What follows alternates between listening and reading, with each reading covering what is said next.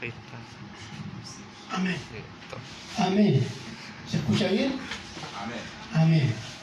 Bien, hermanos, en nombre del Señor,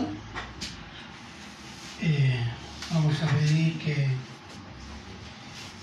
que Él nos ayude, porque para exponer su palabra y para oír su palabra somos débiles, somos pecadores, indignos. Solo por su gracia, que es un regalo inmerecido, podemos estar aquí, escuchando y hablando de su santa palabra. Padre bueno, eterno y misericordioso Señor, damos gracias Señor porque usted, por Cristo Jesús, nos ha regalado este privilegio de poder oír y exponer su santa palabra. Ayúdenos Señor, con el poder del Espíritu Santo Señor, para que esta palabra pueda fructificar en nuestros corazones, para la gloria de su santo nombre. Quedamos en sus manos y todos se lo agradecemos en Cristo Jesús. Amén. Amén. Ahora entonces Juan 1, ahí vamos a estar. Juan capítulo 1.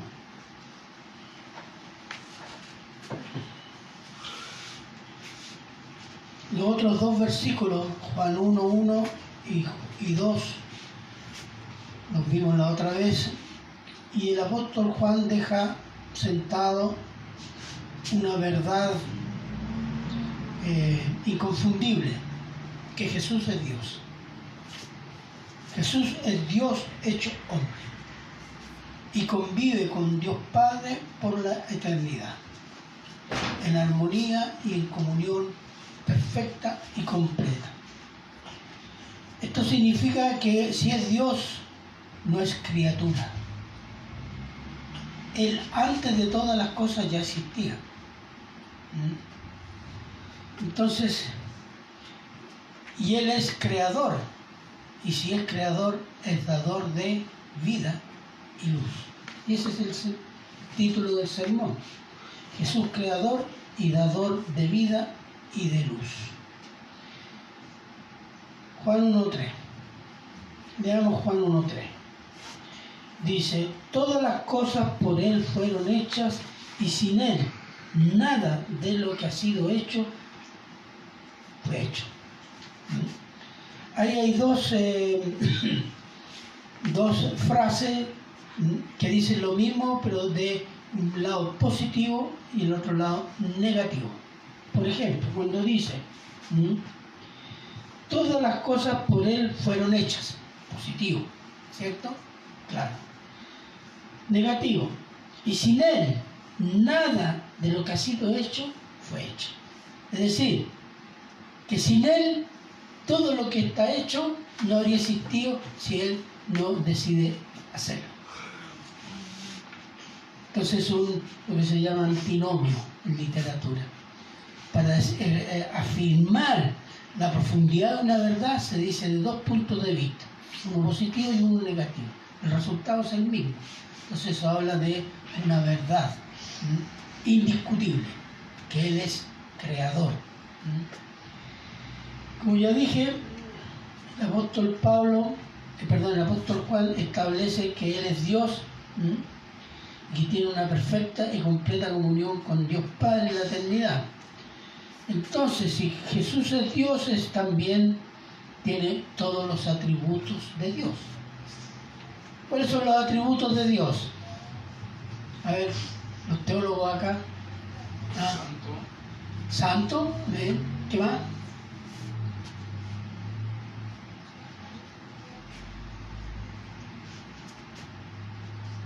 ¿Qué más? santidad, Ya lo dijeron, santidad. ¿Qué más? Un atributo que es solo de Dios, ¿cuál es? Omnisencia. Omnisciente, todo, todo sabio, Omnipresente. omnipotente, ¿cierto? Eternidad. Eternidad, en fin. Si esos son los atributos de Dios, Cristo es Dios, por lo tanto, tiene exactamente los mismos atributos. ¿Mm? Pero tiene un agregado más, ¿cuál es? Es que Él se hizo hombre. Y eso es un, milagro que puede hacer solo Dios. ¿Mm? Él se hizo hombre. ¿Mm? Es, es el... ¿Cómo, cómo, ¿Cómo se hizo hombre? ¿Cómo fue eso? ¿Cómo pudo ser siendo un Dios todopoderoso, todo omni, como dijimos, ¿Mm? y a la vez ser hombre? Porque el hombre es débil, frágil. Veamos Filipenses 2, 5 al 8. Si alguien ahí puede estar, que me ayude porque yo...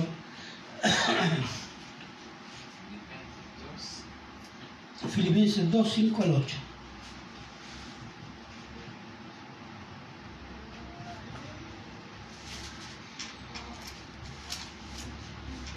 Amén.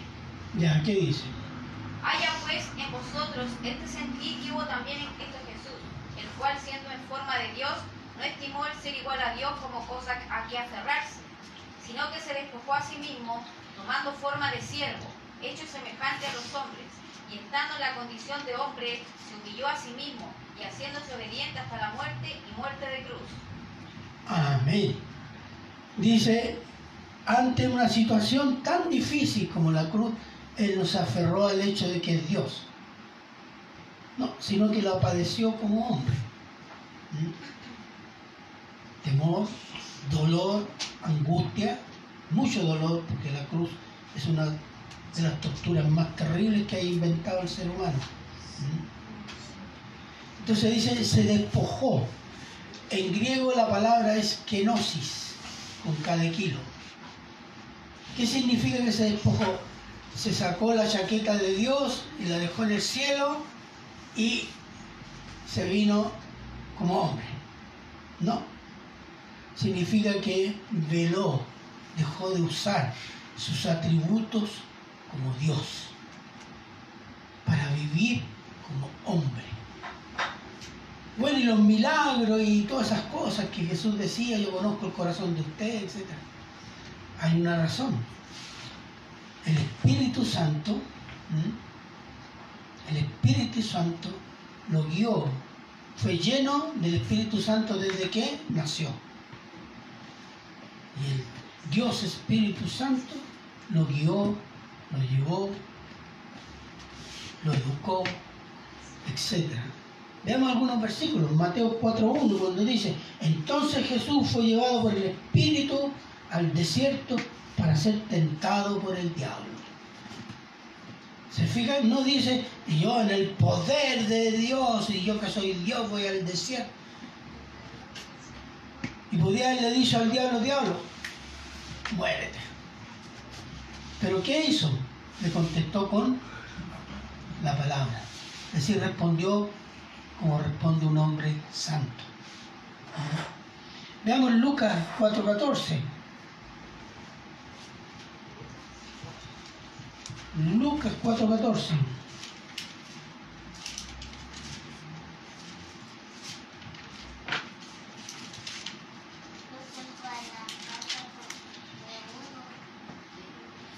Amén. Y Jesús volvió en el poder del Espíritu a Galilea y se difundió su, su fama por, por toda la tierra del alrededor. Entonces, lea la primera parte, no hermano, solo la primera parte.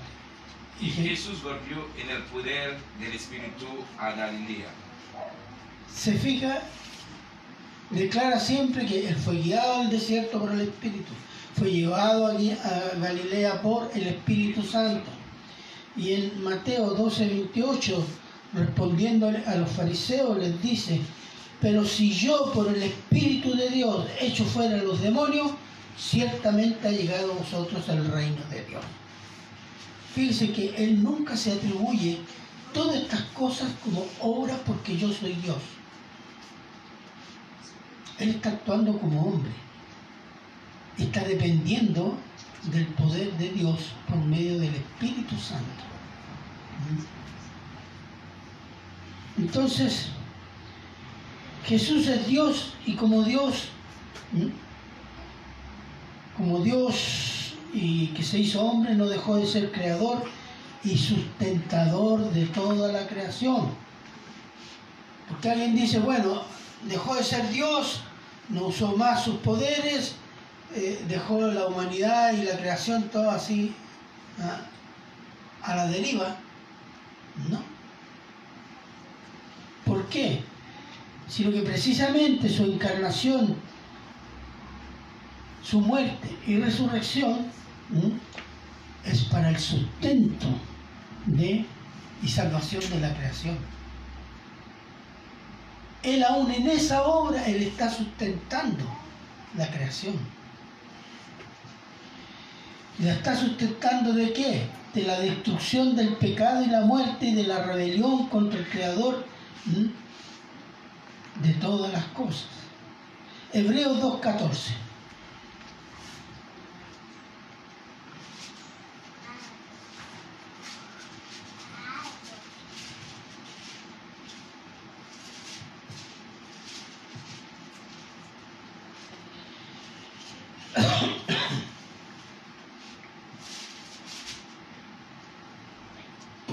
Hebreos 2.14. ¿Qué dice? Amén. ¿Ya? Así que, por cuanto los hijos participaron de carne y sangre, él también participó de lo mismo, para destruir por medio de la muerte al que tenía el imperio de la muerte, esto es, al diablo. Ahí está sustentando, está salvando. ¿Quién tenía el imperio de la muerte? El diablo. ¿Y dónde el diablo fue vencido? En la cruz. Así que no dejó de sustentar su creación Dios por medio de Jesucristo. Todo lo contrario.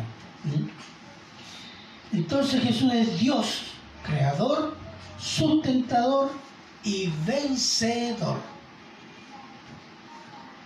Que en la cruz de Cristo emitió la condena al mal, al malo y al mundo, dominado por el pecado y la muerte. ¿Desde cuándo el mundo está dominado por el pecado y la muerte? Desde que Adán y Eva desobedecieron a Dios y obedecieron al diablo. Desde ese momento hasta hoy. Lo cual hizo, tuvo una consecuencia, además de la entrada del pecado y la muerte. Adán perdió la mayordomía de la tierra. ¿Se acuerda que dijo Dios a Adán? ¿Mm? Cuidará los animales, labrará la tierra, ¿cierto? Y él le puso nombre a todos los animales, según sus características. ¿Mm? Te enseñorearás de los peces, de las aves. En fin, tenía que enseñorearse, dominar, controlar, cuidar, guardar la tierra. Cuando Adán y Eva desobedece y le hace caso al diablo, esa mayordomía el hombre la pierde. El hombre la pierde. Entonces, pero Dios no perdió el gobierno de su creación. Esa es la diferencia. Su mayordomo perdió la mayordomía, pero Cristo, Dios, no ha perdido el gobierno de su creación. Eso tenemos que tenerlo muy claro. Por ejemplo, en Romanos 3, 24, 26, ¿qué dice? Romanos 3, 24 y 26.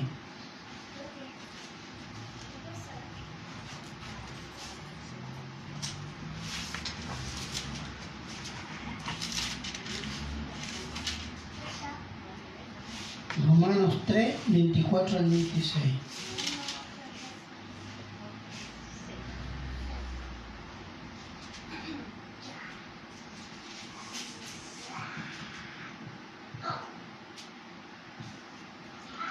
¿Quién lo tiene, por favor?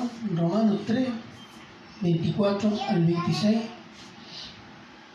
Amén. Amén. Ya. Siendo Amén. justificado gratuitamente por su gracia mediante la redención que es en Cristo Jesús, a quien Dios puso como propiciación por medio de la fe en su sangre, para manifestar su justicia a causa de haber pasado por alto en su paciencia los pecados pasados, con la mira de manifestar en este tiempo su justicia, a fin de que Él sea el justo y el que justifica al que es de la fe de Jesús. Cuando dice que había pasado por alto los pecados de los hombres, no significa que hizo la vista gorda, sino que Él va a hacer juicio de todos sus pecados en Cristo. Eso es. Por eso los pasé por alto. Porque en Cristo está el juicio final y en Cristo está la salvación eterna. Ese es el punto de Dios. ¿Mm? Entonces, cuando Cristo se hace hombre, está sustentando la creación a través del programa de Dios que se llama redención de su creación. Redimir, comprar, pagar, rescatar su creación del pecado, de la muerte y del mal. Cristo es el juicio final. Mira lo que dice Hebreos 1, 1, 3. Dios, habiendo hablado muchas veces y de muchas maneras en otro tiempo a los padres por los profetas, en estos postreros días, hoy, a hoy, nos ha hablado por el Hijo a quien constituyó heredero de todo y por quien asimismo hizo el universo. Fíjese, creador, redentor, el cual siendo resplandor de su gloria y la imagen misma de su, de su sustancia y quien sustenta todas las cosas con la palabra de su poder, habiendo efectuado la purificación de nuestros pecados por medio de sí mismo, se sentó a la diestra de la majestad en las alturas. Creador, Salvador, Redentor. ¿Mm? Y está orando por el sustento de la creación de Dios. ¿Mm? Entonces, en Cristo Dios está llevando todos los eventos del mundo. Todos los eventos del mundo, todos. No solo los que conocemos nosotros, hay muchos eventos que desconocemos. Todos los eventos del mundo para aplicar el juicio que fue emitido en la cruz de Cristo. Todo significa, es una palabra muy común que significa todos. No solo lo que vemos, todo. Todas las cosas. Nada de lo que sucede en la creación está fuera de la voluntad de Dios y de su Hijo Jesucristo. Así como sin Él nada de lo que fue hecho, ha sido hecho, fue hecho. Entonces Dios es una absoluto, total. Es su creación. No es que Él creó una parte y la otra surgió, no sé, de hongos que salieron de alguna parte del espacio. No, Él creó todo, desde los ángeles santos, los ángeles que se revelaron, hasta los gusanos que vemos y las arañas que pisamos nosotros. Por todo ser vivo, Él lo creó todo. Y todo lo que sucede en la historia humana y en la, en la, en la digamos, en la, en la tierra, está fuera de la voluntad de Dios. No existe eso, aquello, esto pilló de sorpresa a Dios. No, eso pilla de sorpresa al hombre, porque somos muy ignorantes. Por naturaleza, no importa que sea erudito. El hombre se encuentra con sorpresa, pero Dios no. Él sabe lo que está haciendo. ¿Y en qué momento y cuándo será el juicio? Algunos dicen que el juicio ya está aquí. Ya estamos en la tribulación. ¿Seguro? No. El futuro, posiblemente. Y lo más probable es que así sea. Veamos Apocalipsis 5 del 1 al 14, por favor.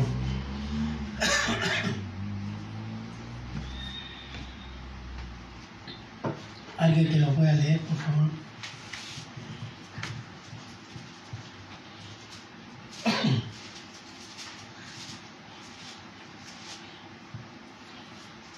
Apocalipsis 5 del 1 al 14, por favor. Amén. Ya, 5, sí. Del 1 al 14. Y vi en la mano derecha del que estaba sentado en el trono un libro escrito por dentro y por fuera, con siete sellos. Y vi a un ángel fuerte que pregonaba a gran voz, ¿quién es digno de abrir el libro y desatar sus sellos? Y ninguno, ni en el cielo, ni en la tierra, ni debajo de la tierra, podía abrir el libro, ni aún mirarlo. Y, y lloraba yo mucho, porque no se había hallado a ninguno digno de abrir el libro, ni de leerlo, ni de mirarlo. Y uno de los ancianos me dijo, no llores, he aquí que el león de la tribu de Judá, la raíz de David, ha vencido para abrir el libro y desatar sus siete sellos. Y miré y vi en medio del trono y de los cuatro seres vivientes y en medio de los ancianos estaba en pie un cordero como inmolado, que tenía siete cuernos y siete ojos, los cuales son los siete espíritus de Dios enviados por toda la tierra. Y vino y tomó el libro de la mano derecha del que estaba sentado en el trono. Y hubo tomado el libro, los cuatro, y cuando hubo tomado el libro, los cuatro seres vivientes y los veinticuatro ancianos se postraron delante del cordero. Todos tenían arpas y copas de oro llenas de incienso, que son las oraciones de los santos, y cantaban un nuevo cántico, diciendo, Digno eres de tomar el libro y de abrir sus sellos, porque tú fuiste inmolado y con tu sangre nos has redimido para Dios, de todo linaje y lengua y pueblo y nación. Y nos has hecho para nuestro Dios reyes y sacerdotes, y reinaremos sobre la tierra. Y miré y oí la voz de muchos ángeles alrededor del trono y de los seres vivientes y de los ancianos, y su número era millones de millones, que decían a gran voz, el cordero que fue inmolado es digno de tomar el poder, las riquezas, la sabiduría, la fortaleza, la honra, la gloria y la alabanza. Todo lo creado que está en el cielo y sobre toda la tierra y debajo de la tierra y en el mar, y a todas las cosas que en ellos hay. Oí decir al que estaba en el trono, y al Cordero sea la alabanza, la honra, la gloria y el poder por los siglos de los siglos. Los cuatro seres vivientes decían amén, y los veinticuatro ancianos se postraron sobre sus rostros y adoraron al que vive por los siglos de los siglos. Amén. Esa es la adoración. Esa es la adoración que hay en el cielo. Pero fíjese, ¿cuál es, cuál, quién, lo que es este rollo que está en manos de Dios? Y tiene siete sellos. El rollo es el título oficial de la propiedad de la tierra. Y le dice uno de los ángeles, ¿quién es digno de tomarlo? Nadie. Solo el cordero, ¿cuál es la otra palabra clave? Inmolado. Porque él venció. ¿Dónde venció? En la cruz. Porque él es el cordero que quita el pecado del mundo, dijo Juan. Y él fue inmolado, fue muerto, sacrificado en una cruz. Y eso, como vencedor, le da el derecho al título de la tierra. Entonces, y los 24 ancianos, ¿qué es lo que cantan? Porque tú nos has hecho sacerdotes y reyes de toda tribu, de toda nación, de toda lengua. ¿Qué representan los 24 ancianos? ¿Alguien tiene una idea?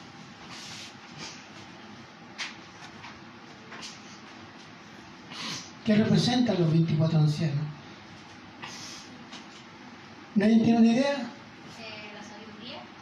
¿Ya? Sí, puede ser. Representan la iglesia. La iglesia es el pueblo de Dios de toda nación, de toda lengua, de toda etnia. Y está representada en esta adoración por 24 ancianos, que serían 24 sacerdotes. ¿Mm? En la iglesia que ya está ¿Mm? en la, en la gloria del Padre. ¿Mm? Entonces, ¿y el juicio cómo viene? El cordero inmolado desata sello a sello y van saliendo los juicios. ¿En qué momento de la historia será eso? Ese- los siete sellos ¿m? van a ser desatados en siete años, que es la semana 70 del profeta Daniel. Hay una semana que tiene que cumplirse y una semana de siete años. Y esa es la que estamos esperando. Y esa comienza cuando en el cielo el Señor Jesús, el Cordero Inmolado, comienza a sacar los sellos del título de propiedad de la tierra. Y eso lo vamos a ver y lo vamos a entender. Los cristianos van a entenderlo. Ese, ese, ese periodo de siete semanas que se llama tribulación y gran tribulación todavía no ha comenzado. Porque es una crisis planetaria. No es una crisis en un país, en una región o en el Medio Oriente. No, no. Es una crisis planetaria que se va a vivir por siete años. Y nosotros todavía eso no lo conocemos. ¿Mm? Esos siete años son siete años de tribulación para el mundo, no para la iglesia. Porque antes de comenzar a desatarse los, los sellos del rollo de que es título de propiedad de la tierra, la iglesia está adorando ante el trono del Padre. Somos un pueblo redimido de toda nación, toda lengua, toda raza. Ya estamos delante de Él. Entonces, Jesús resucitado dijo algo a sus discípulos, una pista podríamos tomar. Cuando dice, por ejemplo, en Mateo 28, 18, toda potestad significa todo poder y autoridad. Me es dada en el cielo y en la tierra. Es el Jesús resucitado después de la cruz y les dice a sus discípulos, toda autoridad que hay sobre el cielo y sobre la tierra es mía. Eso dice. Y después dice, porque el Padre a nadie juzga, sino que todo el juicio dio al Hijo. Juan 5, 22. O sea, el juicio no lo hace el diablo, hermano. No, esta hora del día no. El juicio lo hace Cristo, hermano. El Señor Jesús, entonces Dios, creador, sustentador, salvador, redentor, vencedor, juez y rey. Versículo 4. En él estaba la vida. Como ya dijimos, y la vida era la luz de los hombres. Fíjese, ya dijimos que siendo Dios, siendo Cristo Dios y Dios creador, entonces Él es un dador de vida. Dador de vida porque la vida está en Él. No es que el Padre le dio vida, eso significa que sería engendrado. Nosotros somos engendrados. ¿Quién nos dio vida? Nuestro padre y nuestra madre, ¿no? Pero dice la Biblia que Él en sí mismo hay vida, tiene vida. Veamos algunos versículos. Juan 5, 21.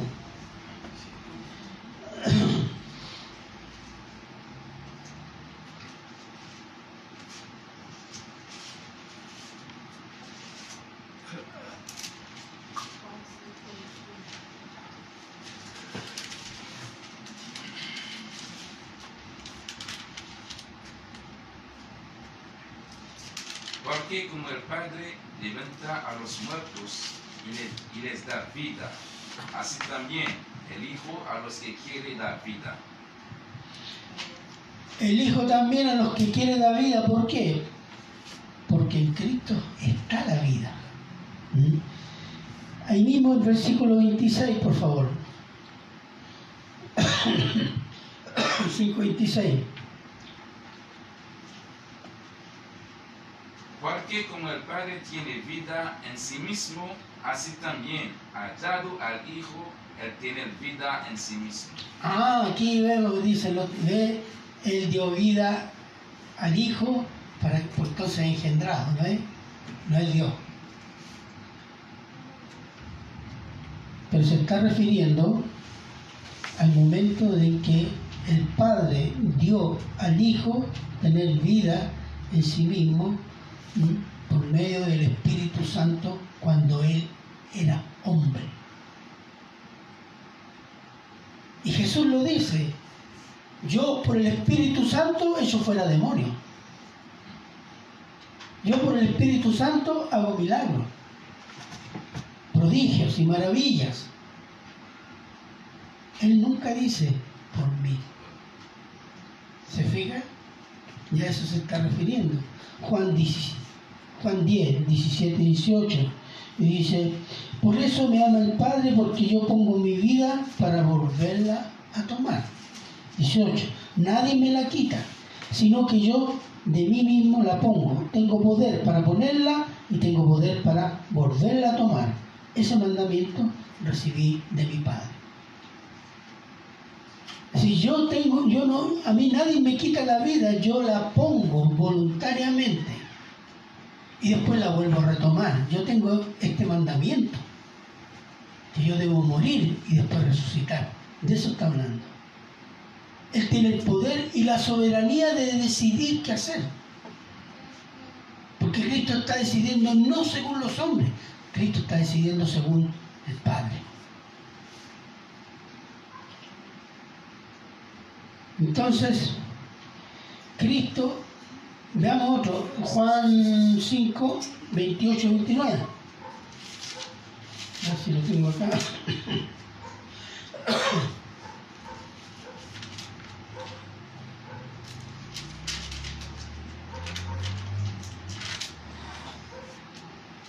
Dice, se lo leo yo, no os maravilléis de esto porque vendrá la hora cuando todos los que están en los sepulcros tomen nota, están muertos, oirán mi voz, oirán su voz.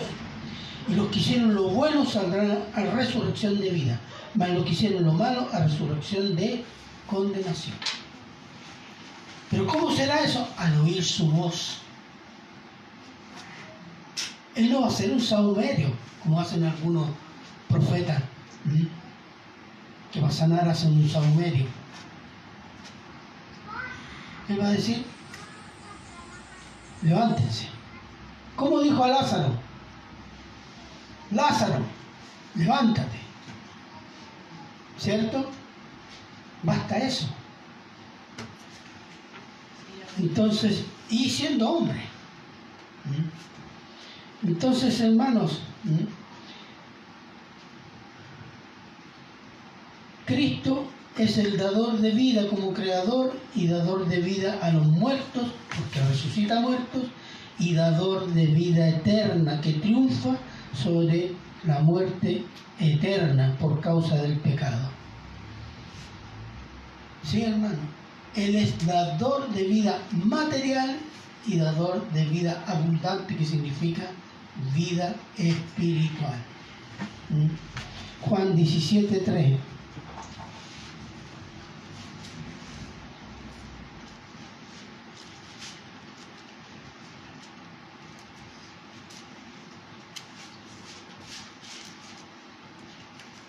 ¿Qué dice? Amén. Y esta es la vida eterna, que te conozcan a ti, el único Dios verdadero, y a Jesucristo, a quien has enviado.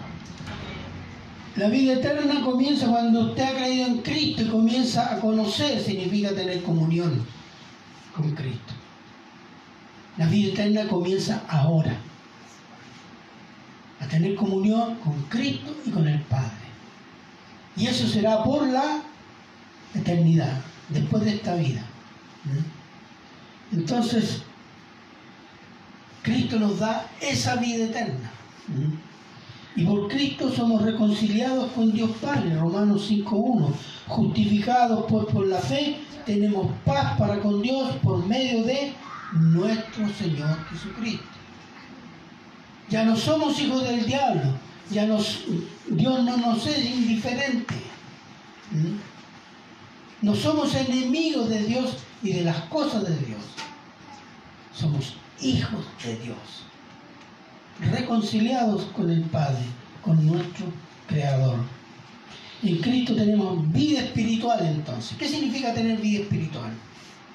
Tener una relación con Dios. Eso significa, hermano. Cultivar la vida espiritual significa cultivar la relación con Dios. Y la, la relación con Dios es una relación de obediencia. Jesús le dijo a sus discípulos, vosotros sois mis amigos si hacéis lo que yo os mando. No les dijo, vosotros sois mis amigos, o sea, tenemos comunión. Si la pasamos bien. ¿No?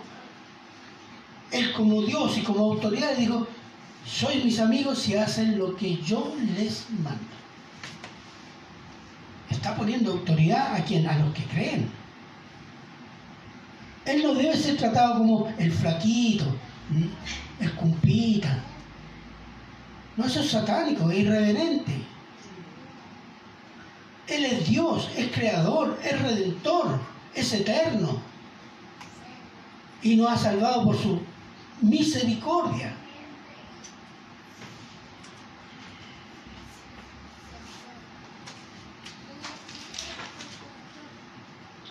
Antes de Cristo, perdón, cuando estábamos sin Cristo, estábamos muertos en delitos y pecados, por tanto, condenados eternamente a qué? A la condenación eterna.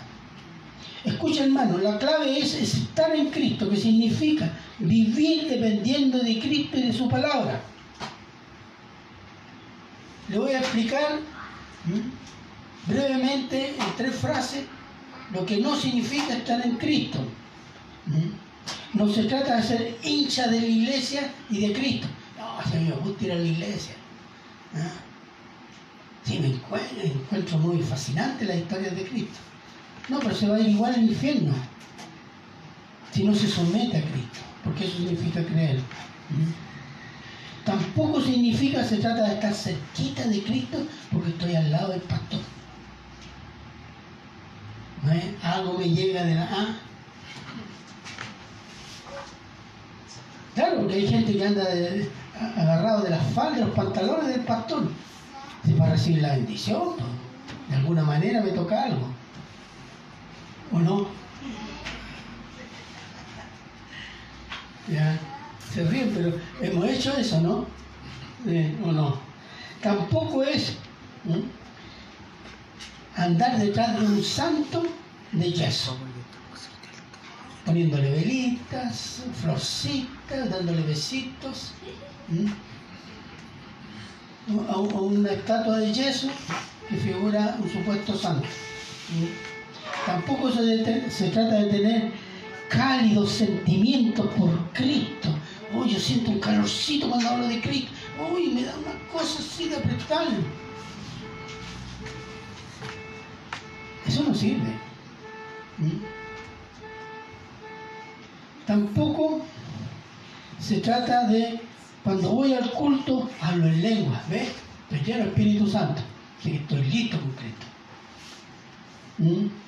O derramo, porque siento el amor de Cristo y me dan ganas de llorar.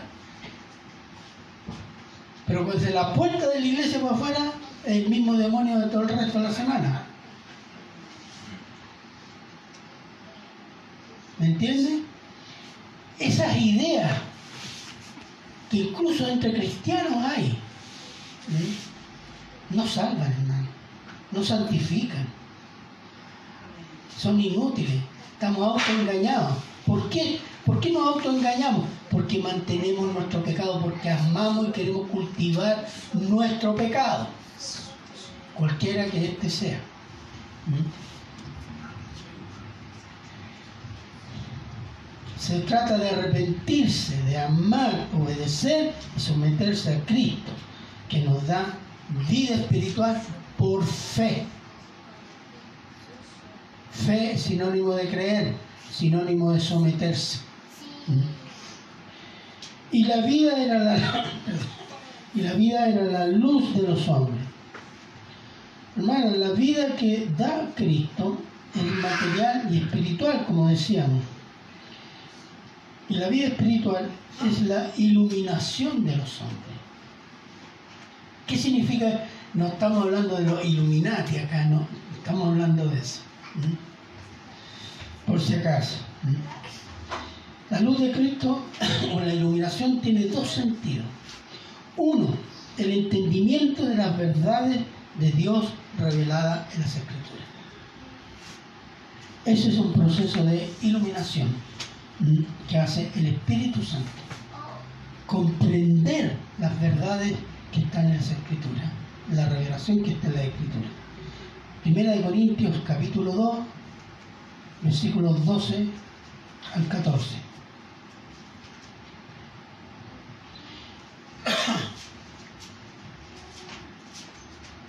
Amén. Y nosotros no hemos recibido el Espíritu del mundo, sino el Espíritu que proviene de Dios, para que sepamos lo que Dios nos ha concedido, lo cual también hablamos no con palabras enseñadas por sabiduría humana, sino con las que enseña el Espíritu, acomodando lo espiritual a lo espiritual.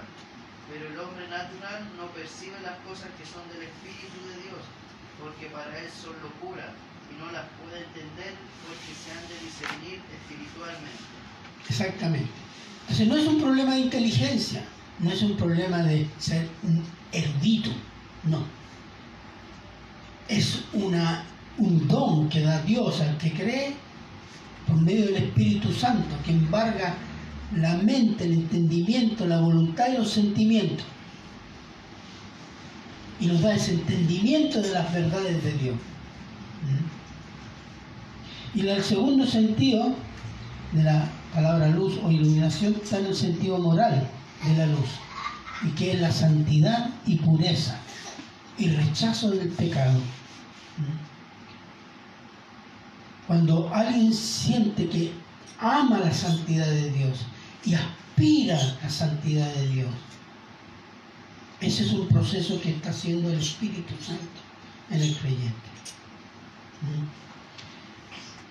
Veamos Juan 3, 19.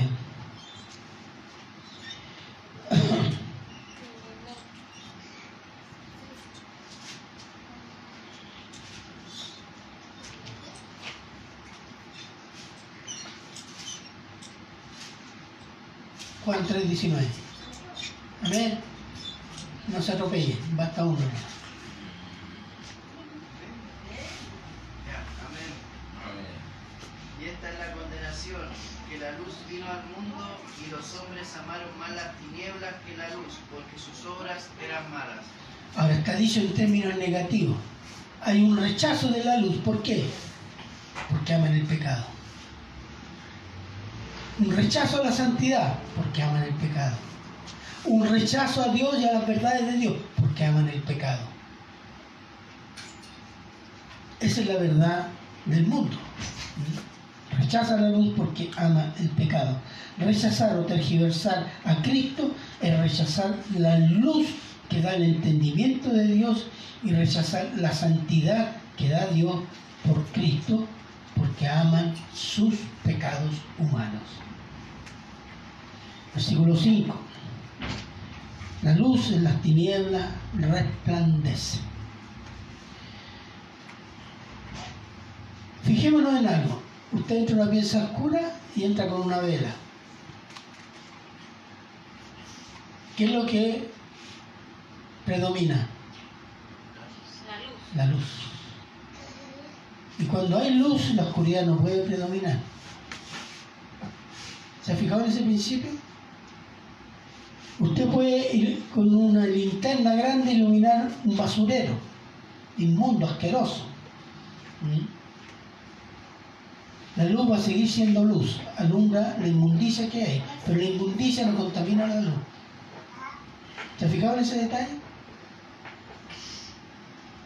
Por eso dice, cuando dice que Dios es luz, Cristo es luz, es por eso. Porque la inmundicia del mundo no contamina a Dios. Dios y Cristo, que son luz, pone a la vista la realidad de la humanidad. La luz siempre ilumina la re- realidad y la muestra tal como es. La luz que es Cristo, su palabra, su persona y su obra muestran la realidad pecaminosa del mundo. ¿Se ha fijado que usted cuando habla de Cristo lo rechazan automáticamente? ¿Cómo le hacen? Mm. Mm, ya, si venimos a pasarlo bien. ¿Se fija? Esas son las actitudes de la carne que hay en el mundo. Veamos Juan 8:12, por favor.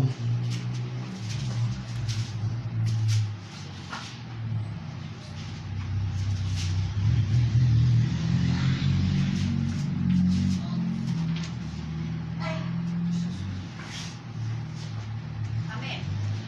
¿Qué dice? Dice, otra vez Jesús les habló diciendo, yo soy la luz del mundo, el que me sigue no andará en tinieblas, sino que tendrá la luz de la vida. La luz de la vida, dice. ¿Mm? El entendimiento de las cosas de Dios. ¿Mm? Entonces, estar en, cru- en Cristo tener la luz y tener la luz es tener entendimiento de Dios y amar la santidad de Dios que se nos regala por la fe en Cristo. Y no tener la luz que es Cristo o rechazar a Cristo es ser hijo del diablo. No porque están poseídos por el diablo. No, no. No se trata de eso, sino por la desobediencia a Dios. La desobediencia a Dios nos hace hijos naturales del diablo. ¿Mm? Hijos permanentes, rebeldes a los mandatos de Dios por medio de Cristo. ¿Mm? Veamos 8, Juan 8, 44, por favor. 44 al 47.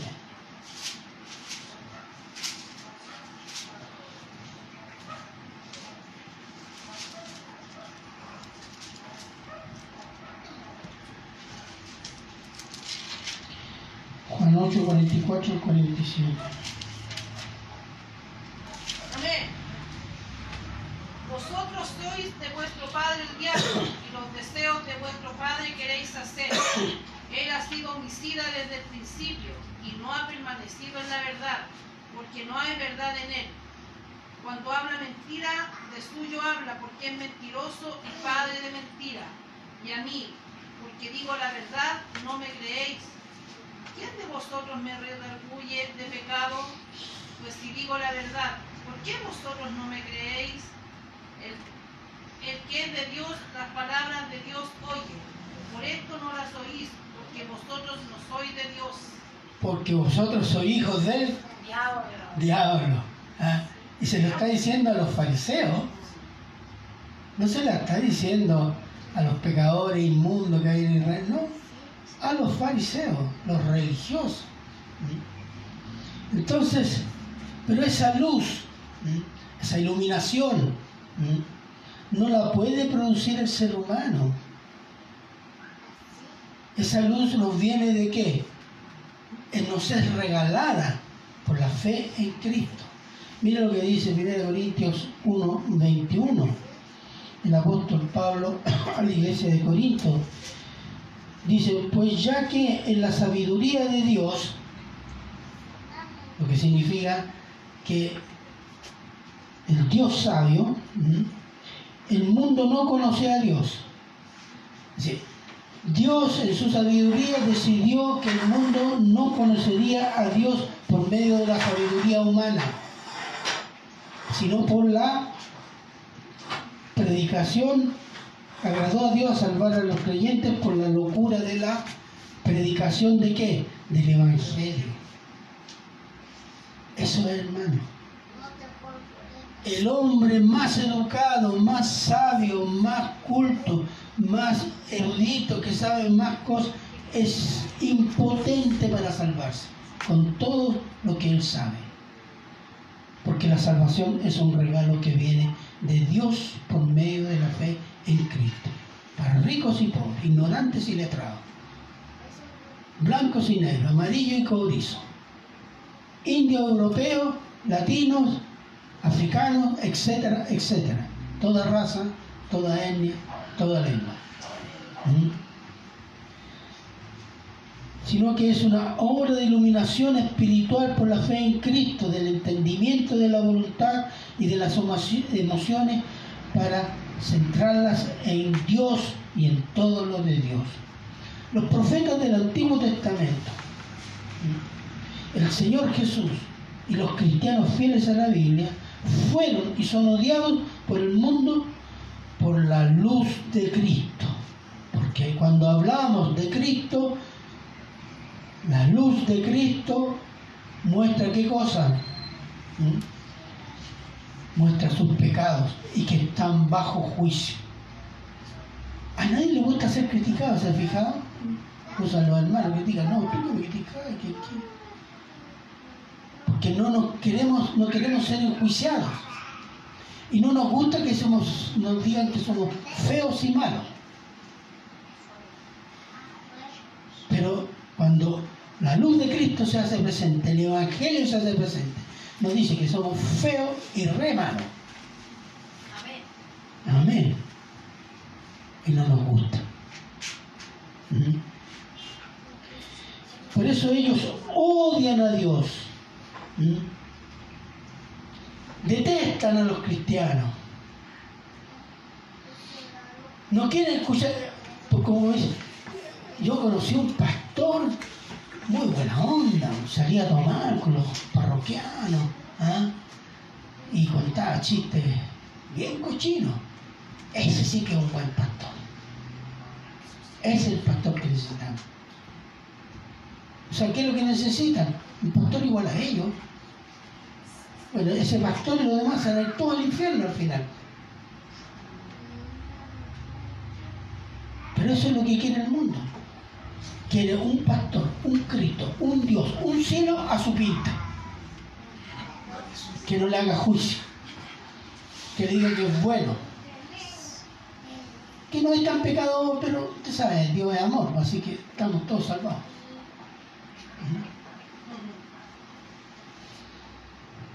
Entonces odian la Biblia, odian a Dios, odian al cristiano fiel.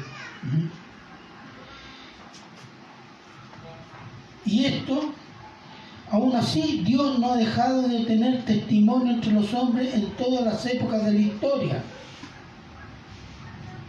Cuando Dios dijo a Adán y Eva, la simiente de la mujer vendrá y golpeará la cabeza de la serpiente. ¿Qué es lo que hizo el diablo? Corrompió a toda la raza humana. A tal punto que tuvo que hacer un diluvio, un juicio, y salvó una sola familia, la de Noé. Y de Noé vino Abraham. Y de Abraham vino los diez hijos de Isaac. y después que vino, eh, perdón, eh, ¿cómo se llama? Eh, Israel, Jacob, y después los diez hijos, y de ahí salieron las diez tribus, y las diez tribus conformaron la nación de Israel. ¿Y qué hizo el diablo? Hizo apostatar a Israel. Llevó muchas veces a rechazar la ley de Dios, a vivir y hacer la orgía y ritos satánicos que hacían los pueblos de alrededor corromper el pueblo del cual tenía que venir quién? La simiente de la mujer. Y cuando nació, Herodes quiso matar a los niños, una masacre de niños de menos de dos años. Y después, tentado por el diablo, acosado por el diablo, llevado a la cruz, pensando que el diablo había obtenido la victoria, pero fue la victoria para Cristo y para Dios. Y después los cristianos, perseguidos, acosados, burlados, ridiculizados. Eso no ha cambiado. Pero dice, si nosotros estamos hablando de esto hoy día, es porque porque la luz ha permanecido. Dios no ha dejado de tener testimonio en todas las épocas, incluso las peores que haya vivido la iglesia, hay testimonio. Y nosotros que estamos hablando de esto somos testigos vivientes de esa palabra.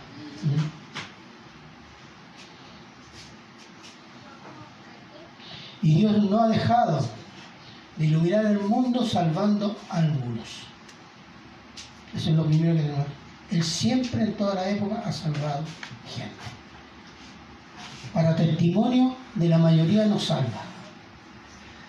Para que sepan que hay un Dios que salva, pero también hay un Dios que condena. Y el último, y las tinieblas no prevalecieron contra ella. Lo que decíamos al inicio la basura, si usted la ilumina, la basura no apaga la luz. O la oscuridad no apaga la luz. ¿Mm? Tiniebla, y este, en este, caso se refiere a lo falso, al pecado y la maldad. ¿Mm? Romanos 13, 12 al 14.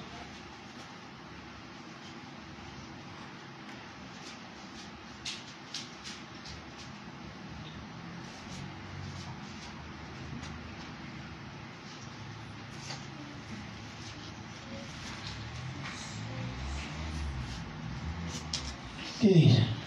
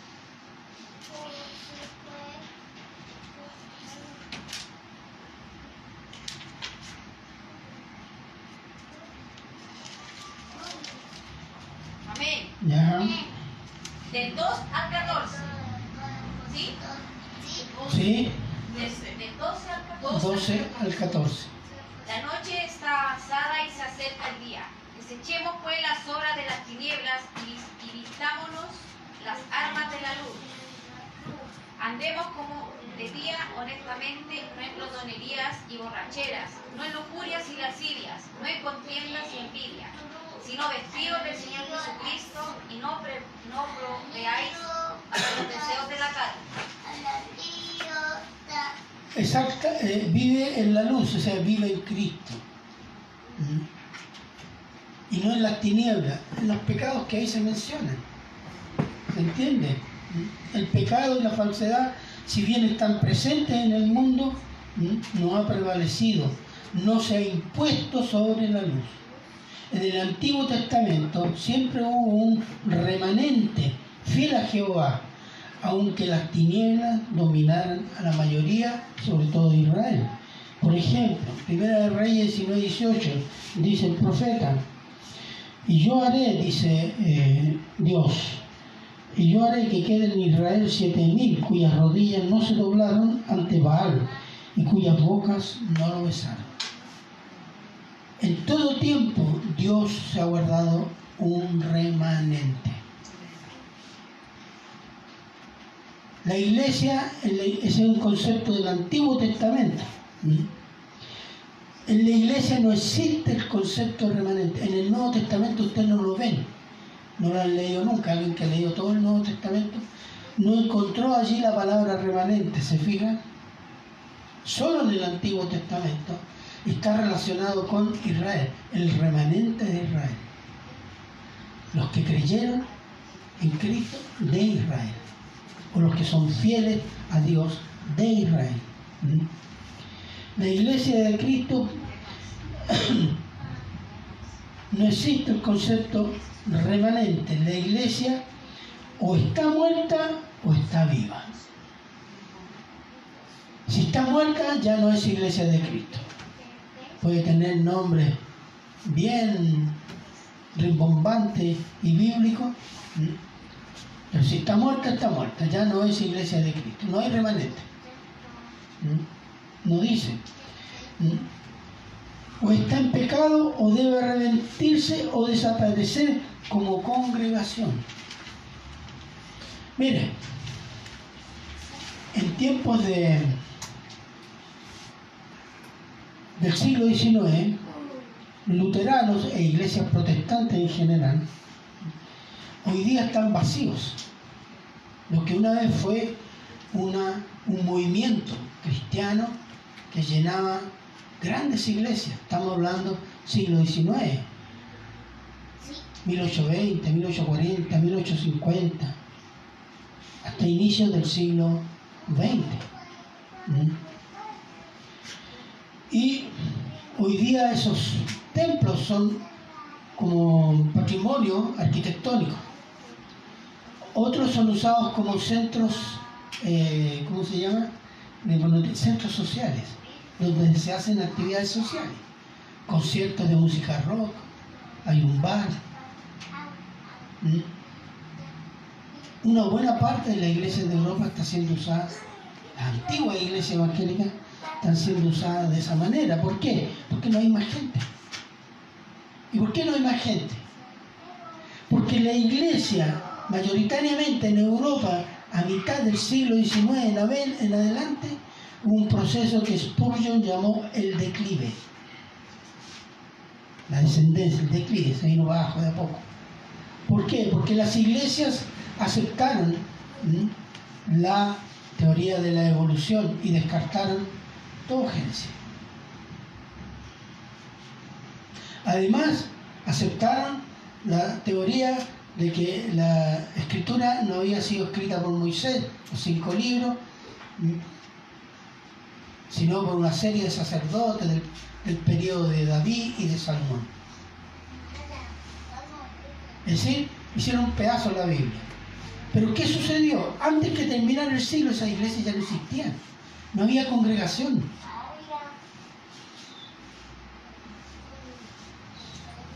Y después vino la Primera Guerra en Europa, después la Segunda Guerra, y lo que quedaron de estos mausoleos ex iglesias fue este uso social.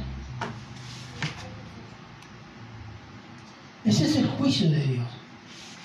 Hay iglesias apóstatas, iglesias herejes, iglesias que abandonaron a Cristo y pusieron al hombre en el altar. La iglesia de Cristo es el remanente del mundo. Eso es lo que tenemos que tener claro. La iglesia fiel, la iglesia bíblica, es la iglesia de Cristo. Y es el remanente del mundo. ¿Por qué? Porque la iglesia está compuesta de personas de toda etnia, toda raza, toda lengua, toda nación. Y en todas partes somos un remanente. El remanente del mundo es la iglesia de Jesucristo. Nosotros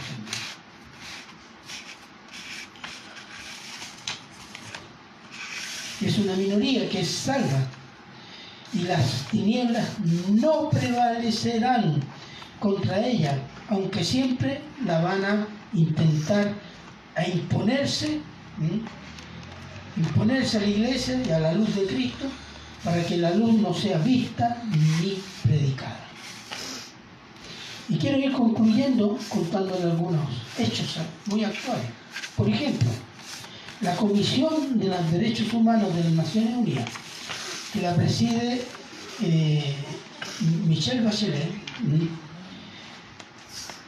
desde el 2018, cada año, viene declarando que el cristianismo es un opositor a los derechos humanos y como doctrina religiosa viola todos los derechos humanos.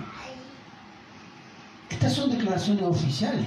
Claro que la televisión no le va a dar curso, pero en informes y en algunos noticieros extranjeros esto ocurre tranquilamente. ¿Mm? ¿Por qué? Para las Naciones Unidas los derechos humanos son el matrimonio sodomita, el aborto, la eutanasia, los derechos transgénero y todo tipo de aberración sexual que repugna a Dios y a los hijos de Dios. Claro que somos enemigos de eso. Porque eso violenta la naturaleza que Dios creó. Violenta la inteligencia que Dios nos dio. Violenta a Dios mismo. Y violenta al ser humano tal como lo hizo Dios.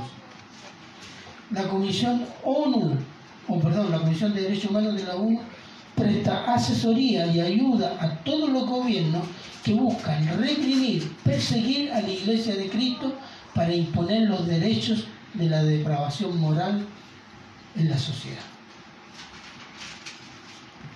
Chile está gobernado por la ONU. Así, comentario al margen. La ministra de Relaciones Exteriores del gobierno de este niñito, del que viene, es una funcionaria de las Naciones Unidas. Ella no ha trabajado en Chile, ella ha trabajado en Chile para las Naciones Unidas, en organismos de las Naciones Unidas. Ella está a cargo de las relaciones exteriores.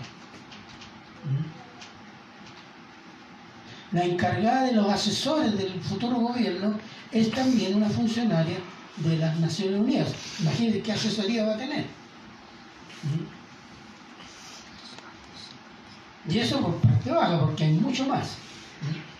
Pero para decirle qué cosa, que la política anticristiana, antihumana, anti-Dios, en Chile está a las puertas. No está a 20 años, está a las puertas, hermano.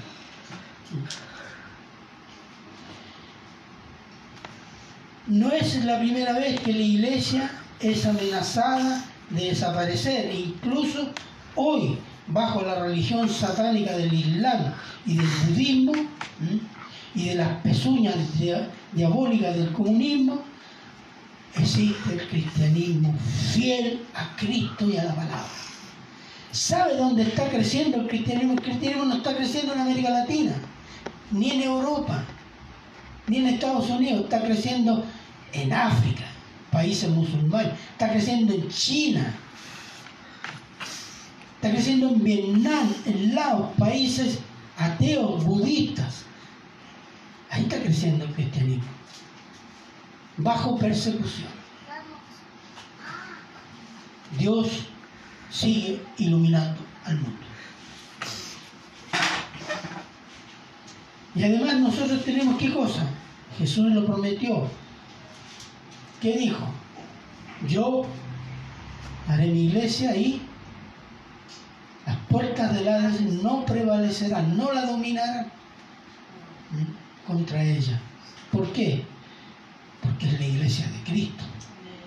Porque Jesús lo prometió y Dios es fiel a sus promesas de salvación y de juicio. Porque es su gloria la que está en juego, hermanos.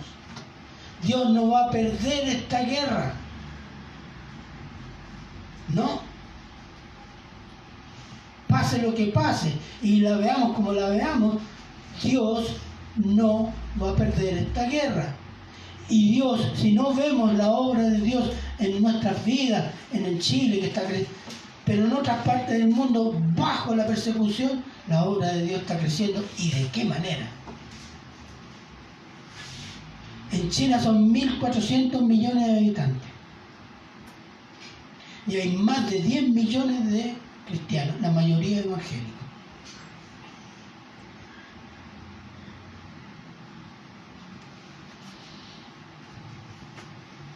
Entonces, esta guerra cósmica y espiritual, cósmica significa universal, y espiritual, Dios la vencerá, porque Él es omnipotente, que todo lo puede. Puede crear, puede redimir, puede manifestarse, puede salvar, puede hacer juicio, porque es luz. Y vamos a cerrar con un versículo, Apocalipsis 1.8.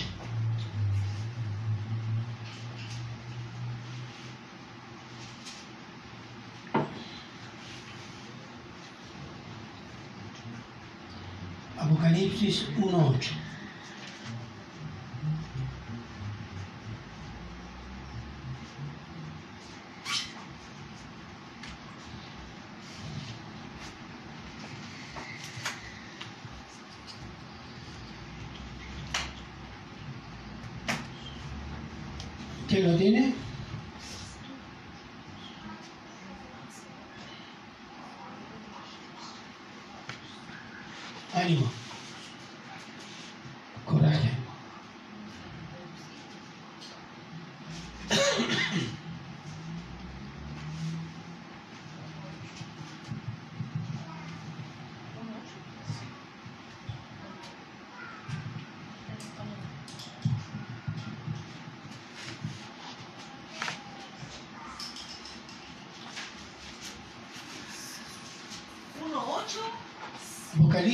noche.